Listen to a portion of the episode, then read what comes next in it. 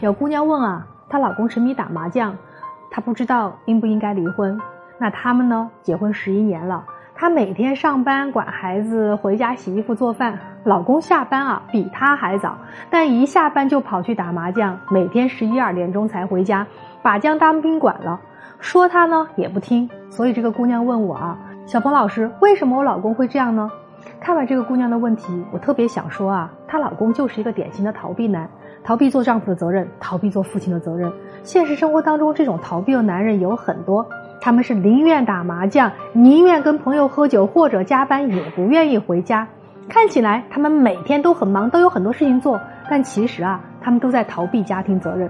对于这种男人，女人们碎碎叨叨批评很多年，但根本不管用。他们烦，你也烦。所以啊，如果想改变这种男人，就让他从倒垃圾。早上买早餐，下班呢接孩子放学，这些小事做起，慢慢的培养他们的家庭责任心。当然了，另外还有一个选择啊，就是继续忍吧。如果你能继续忍的话。